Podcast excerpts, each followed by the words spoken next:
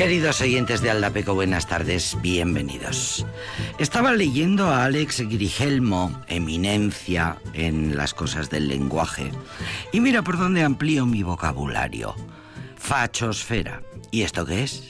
Hablábamos hace unos días, los recordaréis los habituales, hablábamos de galicismos, anglicismos, palabras prestadas, palabras que recibimos como préstamo en el idioma español y que nos sirven de otros idiomas y que nos sirven para pues para lo que mayormente sirven las lenguas que es para comunicarse mejor, para comunicarnos bien, eh, a ser posible a la primera, para mm, comunicarnos a la primera. Fachosfera. Es un galicismo, es un préstamo, en este caso galicismo porque viene de la Galia, viene del francés, eh, donde por cierto lleva bastantes años utilizándose. Fachosfera es un término sobre el que tampoco caben muchas dudas. Mm, con un poco de imaginación sabemos de qué va la palabra, que en realidad son dos palabras. Facha comportamiento y alteración de la palabra fascista y blogosfera, conjunto de blogs, que es lo que quiere decir esta palabra y ninguna otra cosa. Son páginas, las blogos, la blogosfera es el conjunto de páginas web para publicar, son páginas web para publicar mayormente opinión. La palabra, dice el eminente Alex Grigelmo en su artículo, no está en nuestros diccionarios. Esta palabra y es una y aunque cualquier persona competente en el idioma español, o sea, unos 600 millones, sabe mirar dentro de esta palabra y comprender sus elementos, pues eh, vamos a explicar lo que es. Así que nos encontramos, dice Grigelmo, ante un término útil para la comunicación política y periodística. ¿Por qué? Pues porque rápidamente todos comprendemos eh, qué es lo que quiere decir, pero por si acaso Vamos a explicarlo. Fachosfera, dice Grigelmo, se puede considerar un neologismo transparente. El mundo facha. La palabra saltó al español cuando los periódicos tradujeron con acierto el título de un libro de éxito publicado en 2016 en Francia. La fachosphère, comment l'extrême droite remporte les batailles du net. La fachosfera, cómo gana la extrema derecha la batalla de la red. Lo escribieron los periodistas Dominique Albertini y, David eh. Eh, el término a todo esto, fachosfera, viene ya apareciendo años antes de esta publicación, pero el caso es que la palabra atraviesa los Pirineos hace ya unos cuantos años también y nos da los datos a Les Grigelmo. En este artículo, que si os interesa ya lo buscaréis y ya lo leeréis porque está muy bien. Total, la cosa es que el presidente del gobierno Pedro Sánchez declara al periódico La Vanguardia el día 30 de enero que la fachosfera pretende polarizar, insultar y producir desconfianza con un fin claro. ¿Y cómo se define fachosfera? Pues tanto en francés como en sus traducciones, fachosfera designa la frenética actividad de la extrema derecha en blogs y en redes sociales, donde se han abierto unos espacios de intoxicación y difusión de bulos que antes nunca tuvo. Esto se viene comentando mucho, que Internet favorece, y algunas redes sociales más, el que haya espacios de difusión de bulos, de mentiras y de, por tanto, la posibilidad de intoxicar.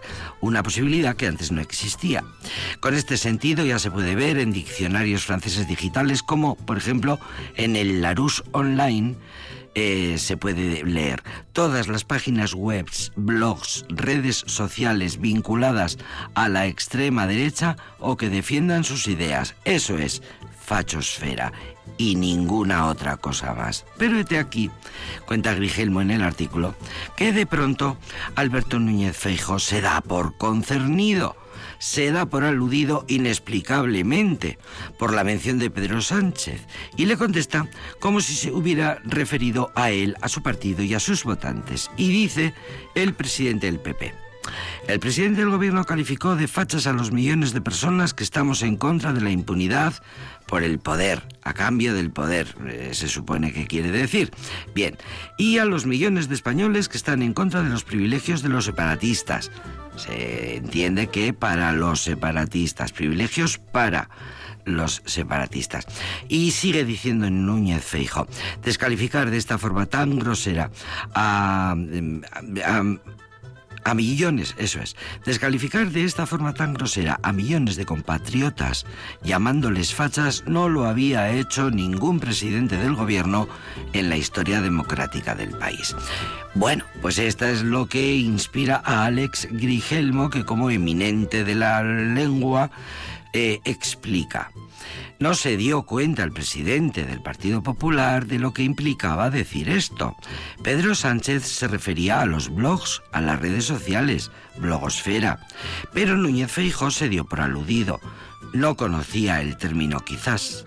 Si Sánchez se refería a quienes pretenden polarizar, insultar y producir desconfianza como integrantes de la fachosfera y Feijó se sentía aludido con todas sus legiones, eso significa que Feijo y compañía se dedican a polarizar, insultar y producir desconfianza. Bueno, eh, no es lo mismo leerlo que contarlo, así que ahí tenéis el artículo de Alex Grigelmo que se titula Fachosfera. Lo buscáis, lo leéis y siempre viene bien leer y siempre viene bien saber la importancia de leer libros de dominar el lenguaje que se va a utilizar para hablar con precisión, no dar lugar a malos entendimientos y comunicarnos mejor. Pero el hablante tiene la obligación de conocer el lenguaje que va a utilizar, eso también es verdad. El desconocimiento, como dice la ley, la norma, el desconocimiento de la ley no te exime, bueno, pues el desconocimiento del lenguaje te la puede jugar te la puede jugar y, te, y de hecho te la juega. Si Cicerón levantara la cabeza, por cierto que viene Isidra en Brujo enseguida y mientras... Una canción maravillosa por petición popular, porque nos la trajo Elena López Aguirre, porque podemos y porque nos encanta.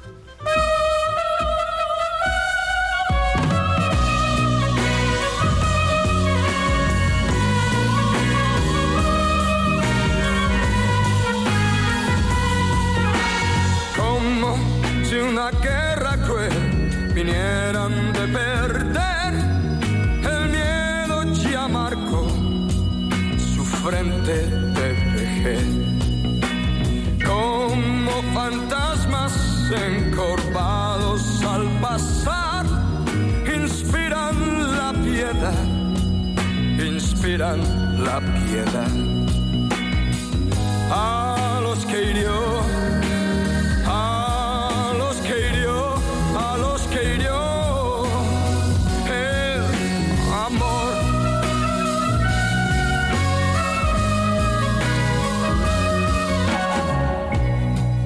en una guerra cruel quisieron ofrendar sus vidas a los que ya, ya no se acuerdan más.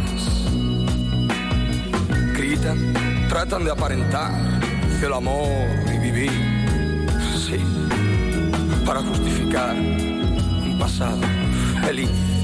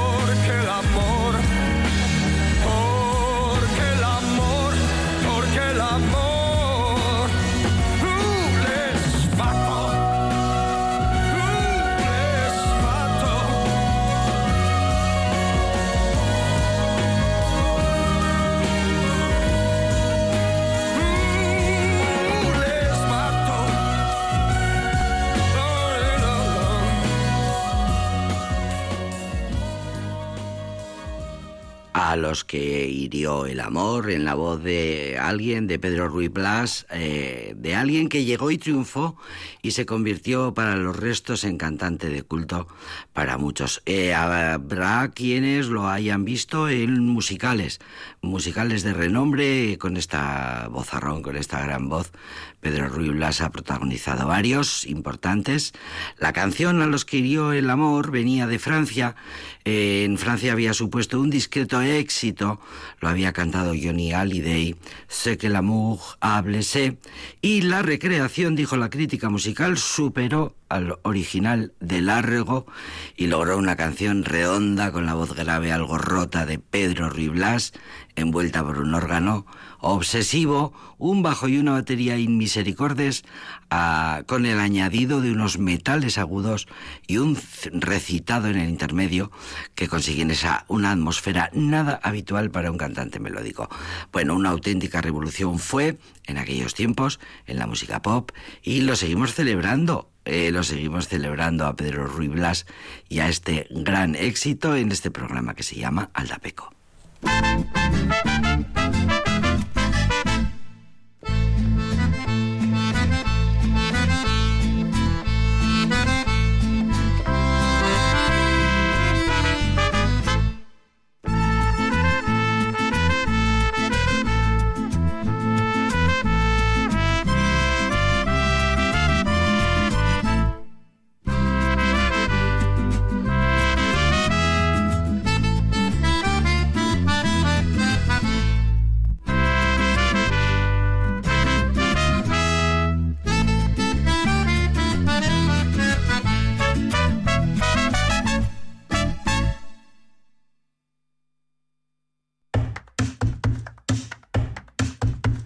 Jobo sobo lobo kibi ebero boquebe tubu mebe kibi ebera un poquito. Como la nube al mar, como el mar al chiringuito. Pebero botubu te ven pebeñaba beben que verme ve pabaraba siempre. siempre.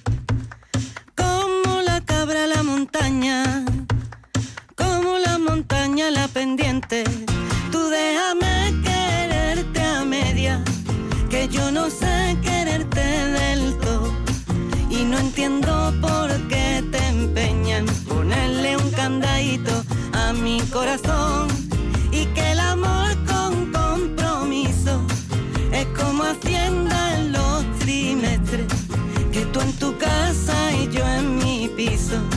Vamos a querernos siempre en presente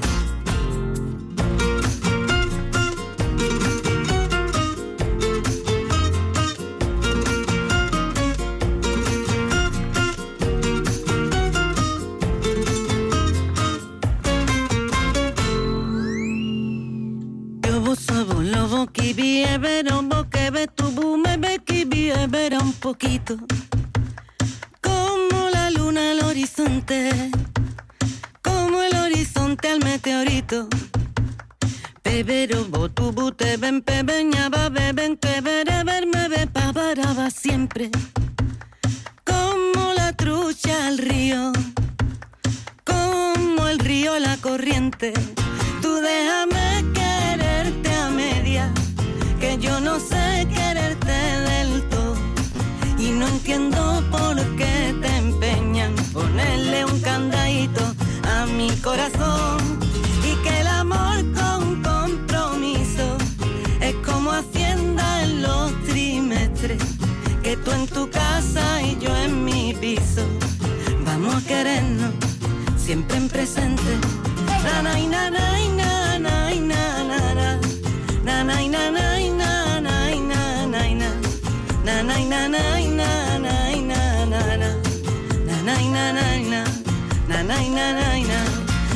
na na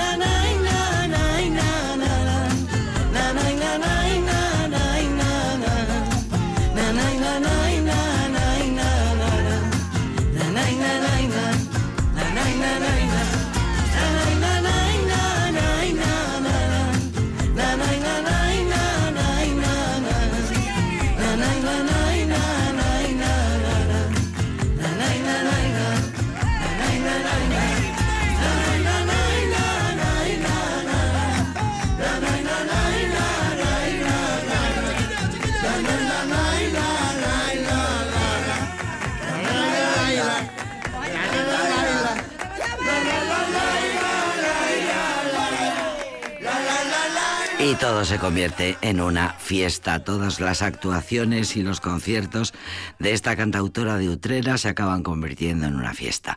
La Maui de Utrera, que juega con la palabra, la teatralidad, el compás, el humor en escena, que son los elementos que ofrece en sus espectáculos y que crean un estilo personal muy inclasificable, dice la crítica musical, porque tiene un particular modo de contar un particular modo de cantar, esas historias suyas tan cargadas de surrealismo cotidiano y que en escena trascienden más allá del concepto de concierto, porque acaban siendo como una pieza teatral que involucra al espectador, ah, lo, lo hace cómplice, lo quiere hacer cómplice.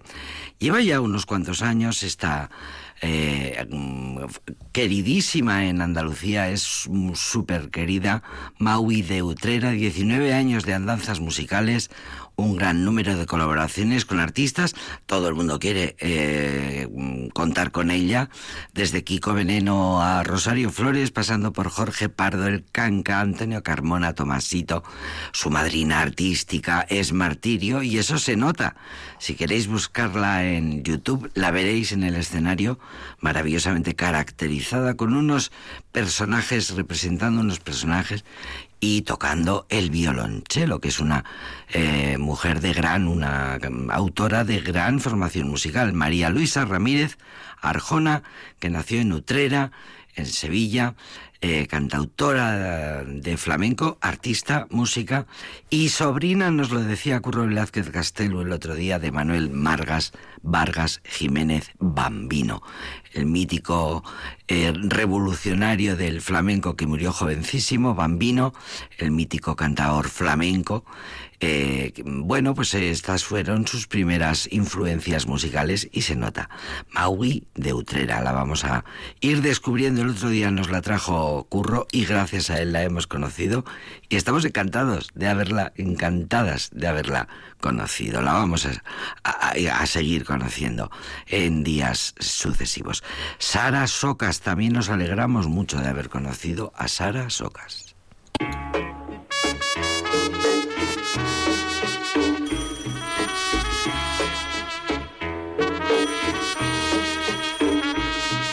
Me llaman de Buenos Aires, de México y Medellín, pero igualmente no olvido a mi gente de Madrid, con la que comparto tanto que cada vez que canto y las manos levanto deseo que estén allí. Por eso no me olvido de esos días, lo que estaba con los colegas soltando melodías, hablando de cosas bien calientes con bebidas frías, pensando, Dios, qué vida está la mía, demasiado buena. He cruzado la alameda, he cruzado el charco y he podido rapear para afuera. He podido conocer otras culturas, a gente insegura, gente dura y gente llena de problemas de todo. Es necesario un detox. He jugado en grandes campos como Samuel Eto'o. Ay, siento que el segundo más bonito de mi vida no está dentro de un estadio, sino en una habitación. Ahora soy Y eso que por mí nadie apostaba. Modo no molestar. Somos el sonido del mañana. Celebrando con la grada. tu compa que está Sara. Papi, que quería conseguir estar arriba dentro de este ranking. Pa' mí esto no es tontería. Contarte mi vida en los temas de mi tracklist. No quiero banderas que refuercen las fronteras. Quiero que se trate igual al de dentro y al de afuera. Que la vida ya no sea una carrera y podamos disfrutar del poco tiempo que nos queda. Tú tensal, tú ven, Revolución lírica, crítica, Rubén Blades. Tú en bares, yo en ave. Cuestión de estadísticas. La que sabe, sabe, sabor, azúcar, ritmos del sur, Celia Cruz en el carnaval de Santa Cruz y Ron, Arucas, himnos en luz, estábamos todos menos tú. Eso que por mí nadie apostaba. Somos el sonido del mañana. De la la capital. Estoy celebrando con la grada. Saltando en el festival. Avisa a tu compa que está Sara. La vida no se acaba mientras quede fe. Unas mañanas bebo cava y otras café. Un reggaetón, una balada y un RP. Un ron, una calada y seguimos en pie La vida te hace daño y otras veces bien. Un día es el engaño y otro el interés. Pero hay cosas bonitas para el que sabe ver. La gota de lluvia en un mar de ser. Ah. Ahora soy Y eso que por mí nadie apostaba. Modo no molestar. Somos el sonido del mañana. Del aire a la capital. Estoy celebrando con la grada.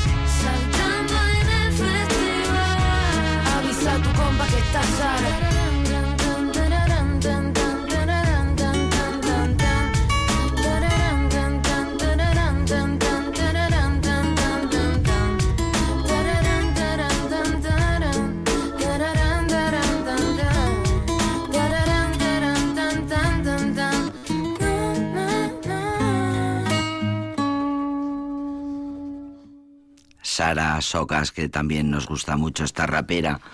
Eh, Sara Socas Martín, rapera, cantante, freestyler, eh, tinerfeña, originaria de Tenerife, considerada una de las mejores raperas dentro de la escena española y una de las mejores freestylers del género, es verdad, fue una de las mejores y de las pocas mujeres que lo, bueno, que lo, que lo abordaron. El freestyle viene a ser bueno, esa improvisación en el escenario, improvisación ante el público, improvisación sobre un tema eh, eh, con el que peleas y te enfrentas a tus compañeros raperos, porque eh, raperas sigue habiendo muy pocas, pues un poco lo de los finales serían los campeonatos de Versolaris en el estilo urbano, rapero, hip hop, y esta chica, Sara Socas, que tiene esta categoría que acabamos de escuchar, pues fue ganando batallas, fue haciéndose un nombre, pero lo dejó, dejó porque el machismo dijo en su declaración de despedida, dejó el freestyler, porque era muy machista ella allí, no pintaba nada. Me fui al carajo, no me gusta el ambiente, me gusta que se apoye al que, apoyad al que os gusta pero no fastidiéis, no jateéis al que no os gusta. Y dijo, va, me voy por mi cuenta que no necesito a nadie. Y ahí está haciéndolo maravillosamente bien.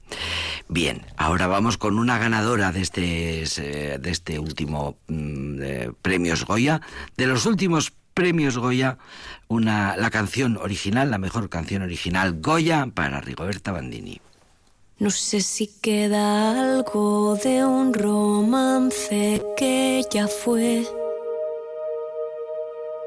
No sé si hubo signos que yo no logré entender. ¿A dónde van las cosas que tuvimos que esconder? ¿A dónde va el amor? Quiero escuchar tu voz. Tengo ganas de no explicar por qué. Yo te quiero querer sin miedo a que puedan volver. Tengo ganas de saltar a tus pies, levantar el parque, contarle a Dios quién quiero ser. ¿A dónde van las cosas que yo quise un día estudiar? ¿A dónde van los sitios que quisimos visitar? Las copas que no nos pudimos tomar? ¿A dónde va el ayer? Si hoy solo puedo andar gritando en tu portal.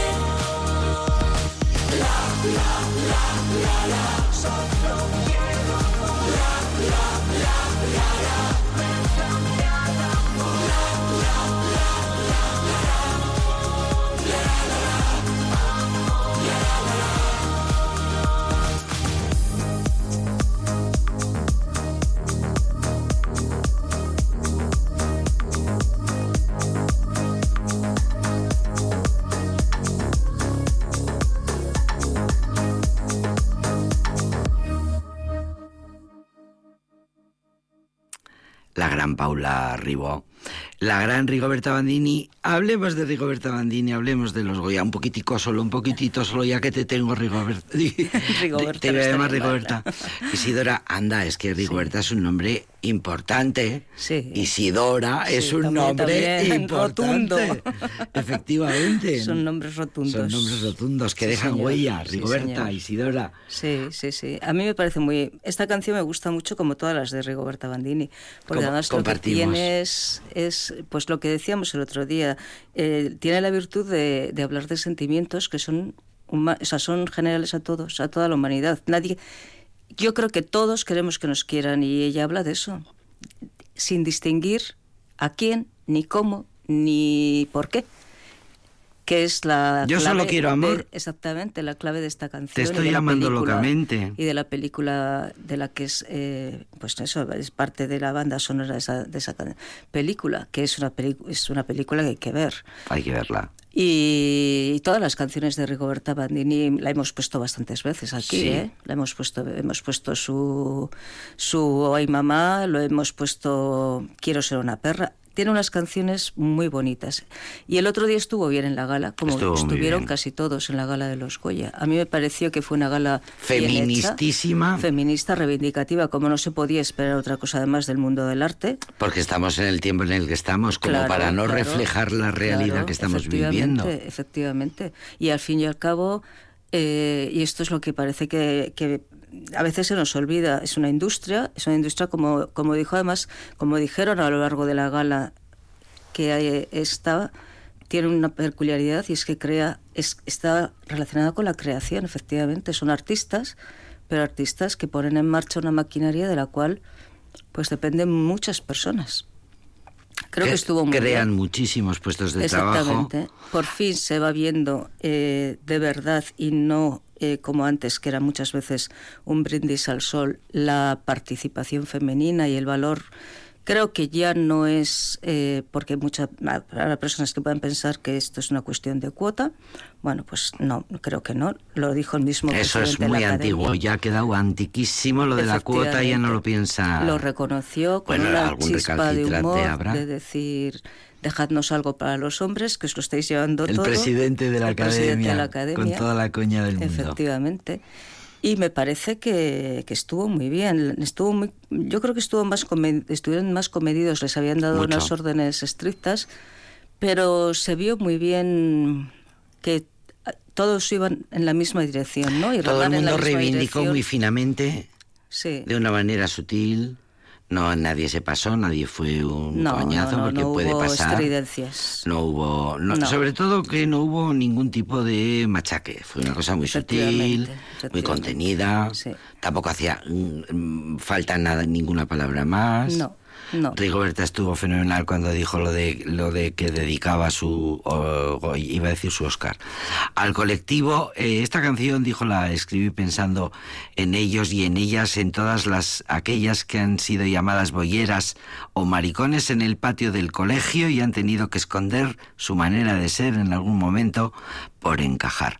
Solo quiero deciros que es para vosotras nunca más vulnerarán vuestros derechos y fue emocionantísimo. Claro, claro. Y Almodóvar tuvo a bien explicar algo que todo el mundo da por hecho, pero a lo mejor nadie sabe.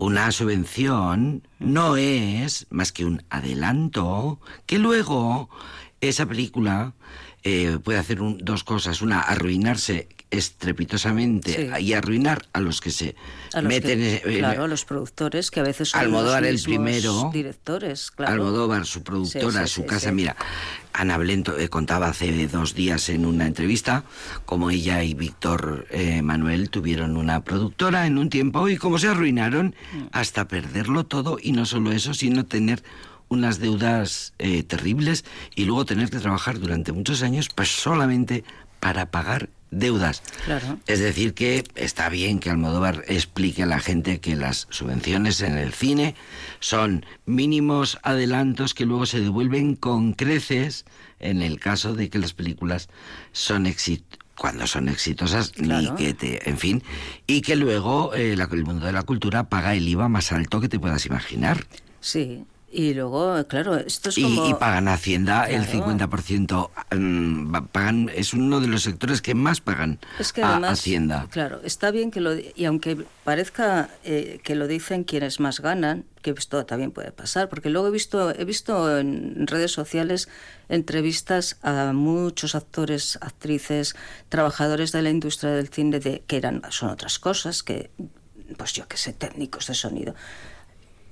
Les preguntaban sobre en qué habían trabajado antes de llegar a esa alfombra roja. Ah, sí, es verdad. Y entonces, claro, pues desde... Camareros, Camareros, eh, mm, Au pair. eh, eh, payaso. Sí. O sea, de todo. De todo. Claro, esto es como el fútbol. Vemos a los que llegan Casi arriba. todos son eh, eh, camareros, pues es la mayoría, el 80%. Pero bueno, yo, pues ya que tengo el micrófono, pues voy a reivindicar que detrás de esas personas que se ven, que suben al escenario, yo hablo en concreto de un sobrino mío que se dedica a hacer que todos esos grupos que actúan en los festivales suenen bien. Claro, él trabaja eh, 24 horas mm, casi entre que voy, vengo, quito, pongo. Recojo, Recojo. extiendo Exactamente. y controlo que Y luego vaya controlo todo bien. Si la subvención mm, del ayuntamiento es alta o baja, mm, no lo sabe. Entonces, ojo, ojo, porque hay mucho indocumentado y muchas personas que hablan, que hablamos, todos, a todos nos pasa, de cosas que no, que Que no, no controlamos sabemos. y que no sabemos. Lo de Almodóvar el otro día podía, podía parecer evidente, obvio. Claro, claro. Él dijo, es, voy, a, voy a decirlo obvio. Claro. Pero muchas veces eh, lo que tenemos delante de las narices no lo No, no lo se ve vemos. o no se quiere ver. Fue una gala de bastante unánime, ha sido un poco las críticas y tal, en la que las mujeres nos hemos y los eh, la gente que pertenece al colectivo LGTBIQ+ en general eh, se ha sentido muy cómodas. Nos Claro. hemos sentido representadas Claro, y cómodas. empezando además ya por los, los presentadores, que son dos monstruos de, de la dirección, de la producción, o sea, claro, los Javis ya tienen Fíjate que hasta Boyero, Carlos Sí, Boyero, sí. que es el temible Sí. crítico de cine, dice, son muy inteligentes. Claro, son muy inteligentes y por eso llevan muchos años y están donde están. Te puede gustar más, menos lo que haga, pero eso nos pasa a todos. Nadie tiene, bueno, algunos sí piensan que, que todo lo que hacen es perfecto, pero bueno, esos estaban para nosotras en el Olimpo.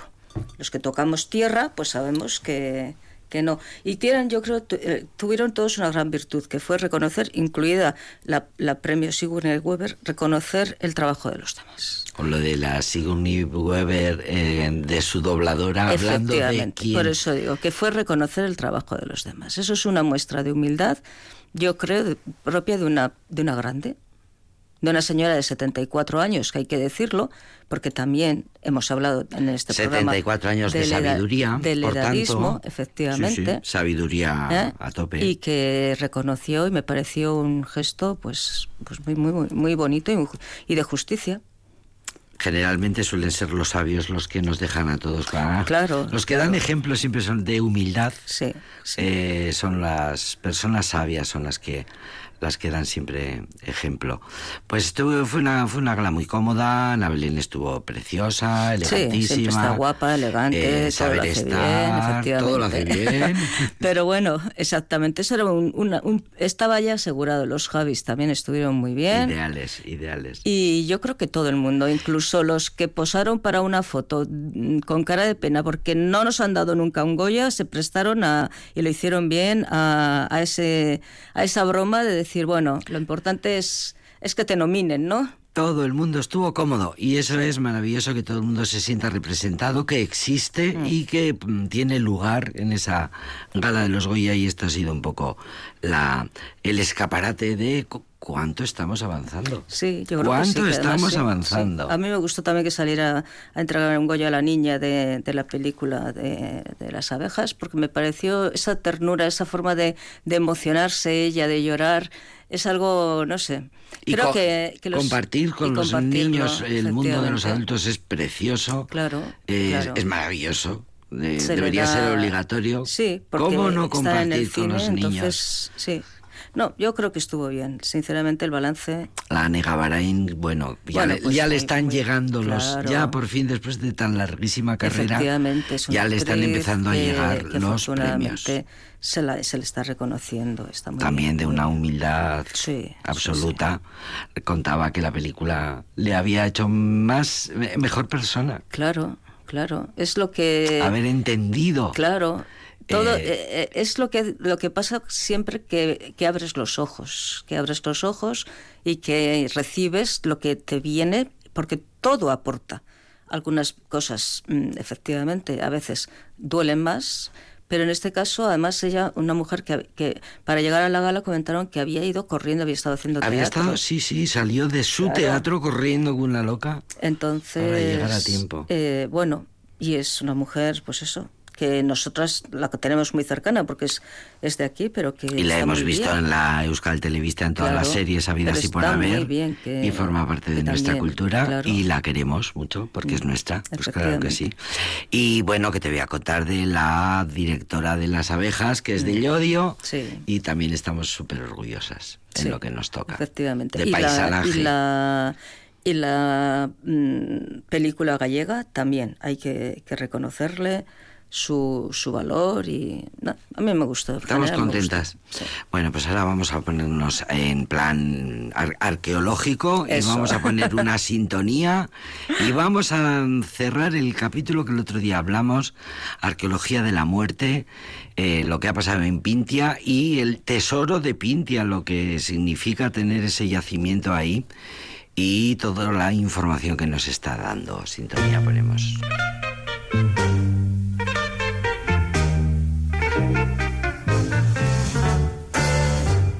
Mutatis mutandis, absit in iuria verbis, temporibus illis, obtorto collo tango, ubi maior minor cessa, talis pater, talis filius, mod proprio ad maiora, ai vade mecum tango. Teniendo a Isidora Emborujo aquí presente, como no voy a aprovechar sus dotes de analista para, para comentar lo que sea, porque sus dotes de analista, a fin de cuentas, lleva toda su carrera diseccionando y analizando. Y, y- y bueno, pues eh, qué bien, qué suerte tenemos.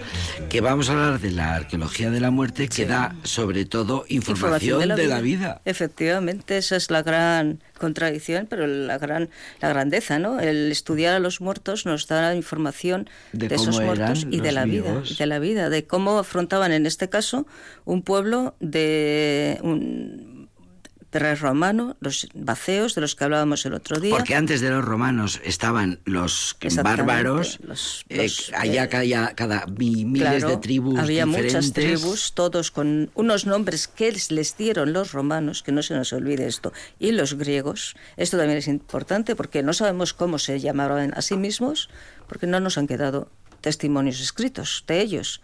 Sí que pues los filólogos estudian la toponimia, por ejemplo, sirve para eh, saber que eh, el cementerio, en la necrópolis, pues le llaman las ruedas porque aparecieron estelas que- para señalar las tumbas que tenían una forma circular.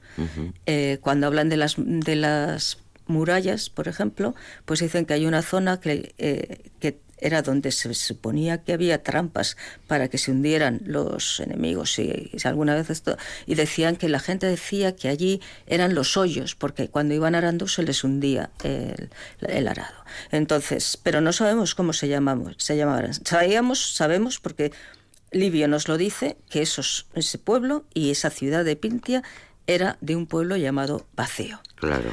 Y sabemos que durante 600 años estuvieron enterrándose en una zona que se conoce ahora muy bien, un- una, metro- una necrópolis perdón, que se llama Las Ruedas, que tiene aproximadamente unas 6 hectáreas de, de extensión, unos 60.000 metros cuadrados. Bueno, dínoslo en campos de fútbol. en campos de favor. fútbol, pues 60 campos. Ya de- sabes que de la fútbol. actual Sí. medida es el, El campo de fútbol, eh, sí. Cuando hablamos del Coliseo hablamos de, del, del Bernabéu o del Estadio del Barcelona. Bueno, pues es este cementerio donde, como he dicho, durante seis, eh, seis centurias, desde el 4 antes de Cristo al, al, segundo después de Cristo, se estuvo enterrando a los habitantes de, de Pintia, pues eh, en este cementerio eh, se han encontrado restos que nos hablan de cómo vivían esas, esas personas, ese grupo social, de cómo se organizaba, de cuáles eran sus creencias respecto fundamentalmente a una cosa que nos eh, preocupa y que nos concierne a todos, que es la muerte. Y a través, la muerte a través de los ritos, cómo afrontaban a través de los ritos funerarios. Durante mucho tiempo el rito funerario eh, fundamental fue la cremación, es decir, el quemar el cadáver. Esto suponía un proceso muy interesante. Ahora también hemos vuelto, en cierta manera, muchos hemos vuelto a optar por la cremación. Pero claro, ahora es muy, como todo, muy aséptico. Ahora muy vemos, frío y muy... decimos adiós a un féretro eh, y en unas horas nos dan una urna con un peso determinado de cenizas. Mm. Pero en época bacea no sucedía esto. Mm. Había que preparar el cuerpo, había que encender la había pira. una liturgia que había claro. que respetar de manera escrupulosa. Se quemaba el cuerpo, que no se quemaba todo como se quema ahora, y luego había que elegir qué partes de esos huesos, de esos restos óseos se iban a, a inhumar, porque luego se, se metían bajo tierra. A veces en urnas en unos eh, recipientes cerámicos, piensan que otras veces pudo ser envueltos en, tela y que se, se, se ha perdido ese, esa tela. Y todo eso se hacía en un espacio determinado de la ciudad, separado de la ciudad. Ahora los cementerios, bueno, el de Santa Isabel ha quedado prácticamente dentro de la ciudad, pero no lo estuvo.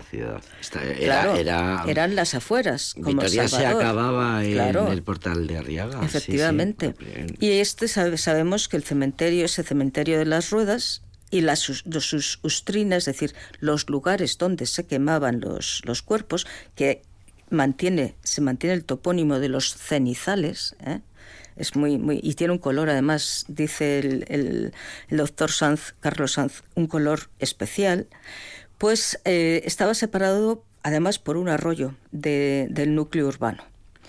El hecho de que sean eh, tumbas de incineración, pues eh, ha hecho más difícil a veces estudiar algo tan que nos llama tanto la atención como de qué se eh, de qué se murieron esas personas, ¿De ¿no? qué edad eran? qué edad tenían, Y de su qué, sexo, cuáles fueron las eh, enfermedades. qué enfermedades tenían. Eso, para eso los arqueólogos ahora cuentan pues con los eh, paleontólogos, con los médicos forenses, con una serie de, de especialistas que estudian fundamentalmente los restos óseos. Eh, el ADN se estudia y se puede saber si eran hombres o mujeres en algunos casos no, porque la cantidad de, de, restos óseos es muy pequeña. Se puede saber si tenían, qué edad tenían aproximadamente y se ha establecido eh, más o menos una, gracias a los estudios, estos estudios y a los más de 300 tumbas que se han excavado, pues saben que la mayoría de los restos corresponden a hombres, hay más hombres que mujeres, que podrían tener haber muerto en los, entre los 30 y los 40 años. Es decir, ahí estaría la edad media de esa Expectativa población. de vida 30-40. 40 años. Un hombre de 40 años ya mm, es muy probable que estuviera muerto. Uh -huh. A los niños mayores de 7 años, lo decíamos el otro día, también los entierran. Los entierran y los entierran muchas veces igual que a los adultos, con ajuares. Sabemos que tenían, que murieron de infecciones, algunos de eh, malformaciones, de lesiones traumáticas, eh, alguno pudo ser, eh, sin duda, asesinado por la, los golpes que, que, que, presentan. Y para ello nos ayuda más la, el, la, segunda etapa de esta necrópolis, que es la etapa ya romana, porque ahí claro. se cambia el rito claro. y se inhuma al cadáver. Y se ya entierra. tienes toda la Entonces tenemos cráneos, claro. tenemos pelvis, tenemos huesos largos. Sí. Sabemos que las mujeres mueren muy jóvenes en ocasiones, y ya hemos hablado de ello, como consecuencia de, complicaciones del parto. Sabemos que a los niños eh, pequeños a veces no se les, se les entierra en el mismo, en el mismo hogar. Y sabemos, pues, que, y esto es algo que siempre lo decimos, con la, la expectativa, con el cambio de, de paradigma, con el cambio de que se está produciendo ahora, pues que el asignar siempre eh, los restos de espadas a hombres y fusayolas y joyas a mujeres, ¿Qué es pues no es cierto. Las fusayola? fusayolas son las las pesas de telar son como unas Ah. son unas piedras pequeñitas en algunos son redondas o, o Para estirar- trapezales para colgar en el Para telar estirar el- efectivamente la fibra. Efectivamente. Entonces siempre se, se identificaba como eh, eh, armas individuos masculinos, elementos del telar o cerámica con mujeres, aguja- agujas de coser, pero eh, esta identificación la tenemos que poner eh, en cuarentena. Hay, Sí. que, hay, que, hay que cambiar, hay que cambiarlo porque Se están descubriendo cosas. Claro, y se han descubierto en otros sitios que había mujeres que tenían seguramente mucho poder, aunque no fueran a la guerra, a las que se reconoce esa autoritas, ese poder con armas. Hombres a los que decía el profesor Sanz en una conferencia, su mujer le ha podido mm, hacer una ofrenda de algo que fuera muy estimado para ella y aparece ahí y pues si aparece y, y aparece como casi el único eh, resto, bueno, vamos a pensar que es una mujer. Ah, Es decir, aquí con esto sí que estamos, eh, estamos evolucionando y se está cambiando. Se está cambiando, porque desde afortunadamente. que claro si se, Sí. si se investiga desde la perspectiva Desde la- de género claro, es efectivamente. sale como por ejemplo lo de que eso de que los hombres eh, salían a matar mamuts Claro, pues menos como ya hemos menos, comentado. menos, Menos. lobos capruza que no daba para Claro. Eh, ¿Qué tipo de objetos? Porque a veces pensamos, ¿qué es lo que encuentran, no? Aparte de los restos óseos. Pues ha aparecido mucha cerámica. Algunas eran las urnas donde se metían los, los restos, pero otros eran pues copas, vasos, eh, elementos que contenían lo que se llama pues el ajuar viático, es decir, los restos que se les ponía para hacerse viaje al otro mundo. Se hacía un banquete funerario. Ah, Nosotros ahora ya, nosotros en nuestra sociedad no, pero hay, hay sociedades Se donde está volviendo todavía... al banquete. Sí, se está volviendo. Eso del brindis por el muerto. se está volviendo En alguna esquela mira por hemos ejemplo leído- los judíos que sí. lo vemos mucho en las películas Sí, ¿no? y los irlandeses, organizan y claro. unos auténticos banquetes Y en alguna esquela hemos visto, yo he visto eh, que se pide un brindis por el muerto, ¿no? El mismo muerto pide que se brinde por él. Bueno, pues ese banquete funerario, claro, estamos en tierra de, en, Valladolid, ¿qué va a tener? Pues vino y, cordero. Y han aparecido restos de cordero, restos de cereales. Y esto no es una cosa baladí, porque fíjate, eh, Carlos Sanz, el, di- el director del de, las, de, todo este proyecto, ha conseguido que le den subvenciones, pues, entre otros, los, las denominaciones de origen de vinícolas. Con lo Fíjate. cual, eh, gracias a estos a esta aparición de, de vino, de estas cerámicas, pues Están ha conseguido pudiendo hacer que se- que- investigaciones. hacer investigación. Sponsor- Efectivamente. están muy bien, ¿eh? Estas bodegas que sponsorizan Sí, sí, sí, sí. la arqueología que para que sponsoriza, salga... porque claro, a ver, en Valladolid aparecen una necrópolis con vino, pues vamos a, a subvencionarlo. Han aparecido espadas, han aparecido, es decir, ha aparecido Aquí esa había vino desde antes de los romanos. Claro, y es verdad. Además es verdad. Hidromiel, por ejemplo. Y todo esto es lo que, lo que cuidan, lo que exponen, lo que eh, creen que debe ser eh, su obligación, que es mantener la memoria, la memoria de esos pueblos prerromanos. Y como dijimos en un programa, pues han hecho un, un cenotafio, han hecho eh, donde hay gente que pide ser enterrada. Han hecho un Hay gente que columbario. pide ser enterrada Sí, gente del pueblo, o sea, lo- enterrada a- simbólicamente. A lo, a, Sí. a lo mejor, a lo mejor como con sus antepasados Efectivamente, ancestralísimos. Efectivamente, sí, señora. Dicen, "Ah, pues yo quiero estar, que mi nombre esté allí, con estos que vivieron en, en mi pueblo desde Fíjate, hace 600 Dentro de años. 500 años, Sí, ¿qué es- conclusiones sacarán de, por ejemplo, la pandemia? claro. claro. Fíjate cómo se escribirá la historia cuando ya no estemos y Efectivamente. hablen de nosotras. ¿Qué dirán? ¿Qué dirán? pues esto es lo, lo- lo bueno y lo que, lo que queríamos comentar de, de Pintia. Pintia, eh, Valladolid, zona de Pla- Palencia, Valencia, en el concreto en Valladolid. Eh, Pintia está, o sea, eh, está en, en- en los términos de Padilla y Pesquera de Duero. Y está Valladolid. abierto al público, Está abierto al público. visita. Hay visitas, tienen una labor de de mm, conservación y promoción del patrimonio importantísimo, se puede visitar. Y hay se vino puede buenísimo. Hay, claro, hay un vino muy bueno. Y bodegas. Y, y- y pagan, porque todo esto La se arqueología de la muerte que nos enseña y nos da datos de la vida. ¿Qué prefieres, Joan Manuel Serrat o Gladiator? Eh, me da igual, lo que... Nos vamos con Joan Manuel Serrat. Venga, nos vamos con Joan Manuel. Serrat. Alberto, lo que nos diga Alberto.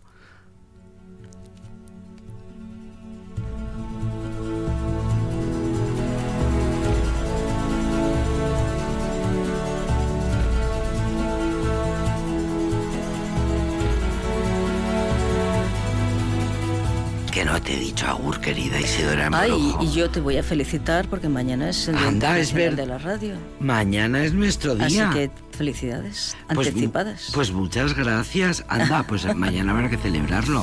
sí. Bueno, gracias, fíjate, a ti también, porque tú también haces radio desde hace ya muchos años. Gracias. Mañana lo celebramos. Gracias, Isidora. Gracias.